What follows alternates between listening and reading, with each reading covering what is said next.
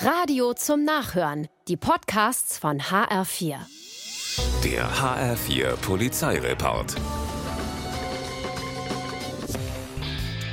In Frankfurt fallen Zivilpolizisten zwei Männer ins Auge, die sich stark für Rucksäcke und Handtaschen ihrer Mitmenschen interessieren. Taschendiebe.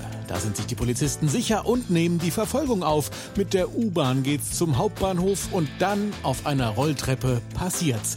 Die Männer drängen sich an eine junge Frau und greifen heimlich in den Rucksack. Doof, dass die Zivilpolizisten alles beobachten. Es kommt aber noch dicker, denn auch das Zufallsopfer ist Polizistin. Und so gibt's statt der fetten Beute lediglich schlichten Armschmuck in Form von Handschellen.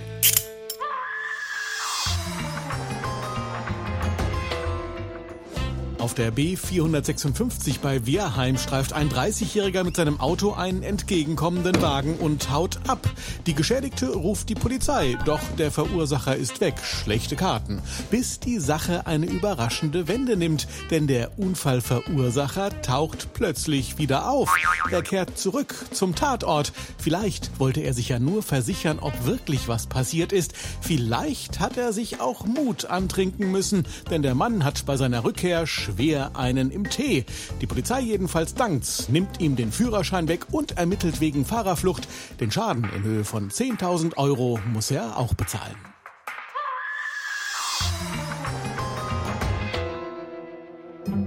Und was diesen Mann geritten hat, als er die Polizei anruft, das bleibt wohl sein Geheimnis. Er meldet dem Beamten einen Einbruchsversuch in seine Wohnung. Die Gangster seien noch vor der Tür. Die Polizisten kommen mit Karacho, finden aber nichts. Naja, zumindest keine Einbrecher. Im Wohnzimmer des 37-Jährigen aber riecht es streng nach Hasch. Und jetzt entdecken die Beamten doch noch was. Geerntete Cannabispflanzen und alles, was man für deren Aufzucht braucht. Der mutmaßliche mutmaßliche Drogendealer, der selbst die Polizei gerufen hat, muss mit zur Wache.